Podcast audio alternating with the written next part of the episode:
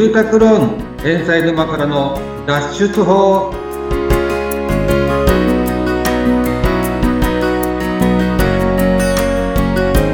皆さんこんにちは住宅ローン問題解決コンダクターの遠藤隆人ですはい、皆さん、こんにちは。ナビゲーターの言葉幸代です。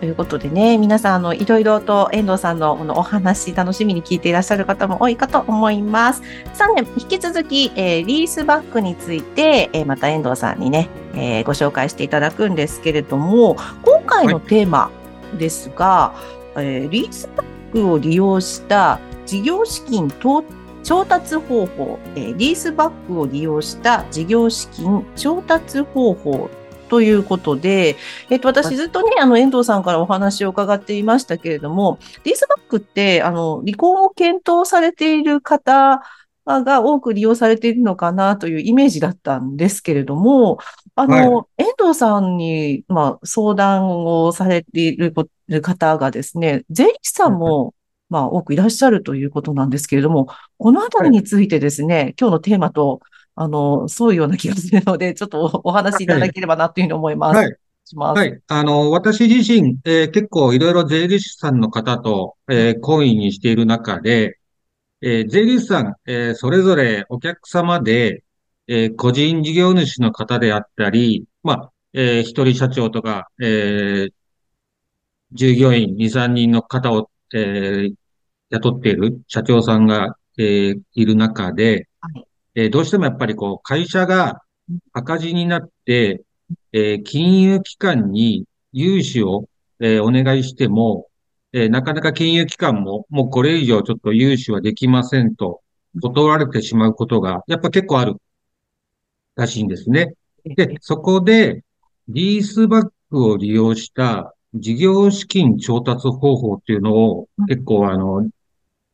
税理士さんが、えー自分のお客さんに提案してましてはい、で、どういったことかと言いますと、ええもう純粋に、えー社長さんのご自宅をリースバックとして、えー一旦売却しますと。はい。で、その売却代金はうん、えー当然社長さんのものなんで、ええ。どう、えー使おうと自由なわけですね。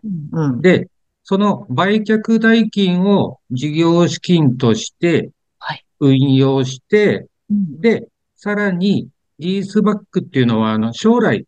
買い戻しができる特約を結んでおきますので、ほうほう。一旦家を売却しても、うん。また、その事業が軌道に乗って、また売り上げも戻ってきて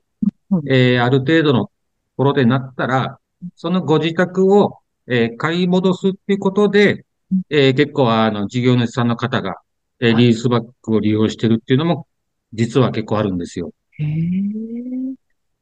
まあ、社長さんもね、あの、いろいろいらっしゃるんですけど、例えば、は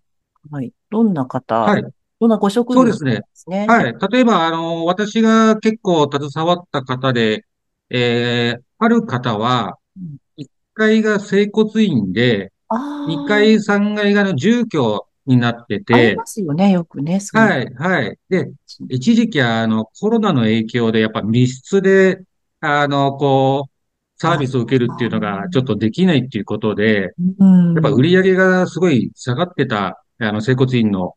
先生がいまして、うんうんうん、で、えーコロナで、えーこれ以上ちょっと、あの、事業が、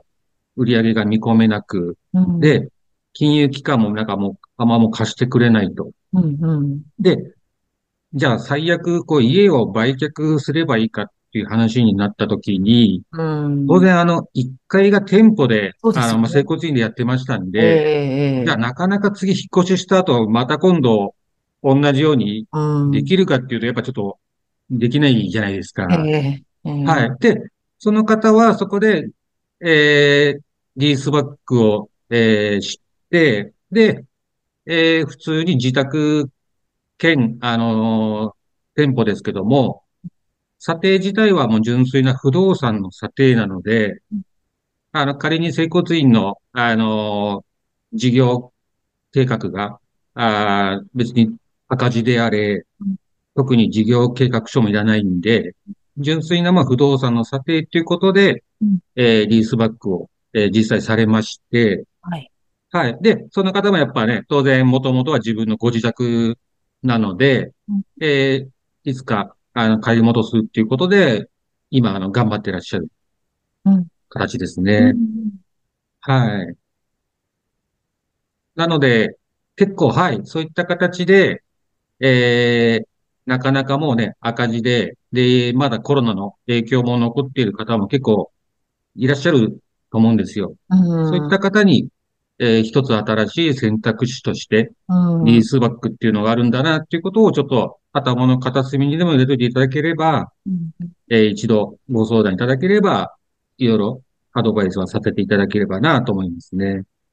リースバックはその家をまあ売った後も住み続けられるということがリースバックですしね。あの、はい長年やっぱり住み慣れた環境だったりとか、そこでね、あの、自宅兼でもお仕事をされているということであれば、なるべくでしたらそこにね、いて継続して、ね、生そう活ですよね。ですもんね。はい。うーん。まあ、そういった形で結構ね、リースバックって実はいろんな使い方が、活用方法があるんですよっていうことをちょっと今日、あの、お伝えしたかったんですね。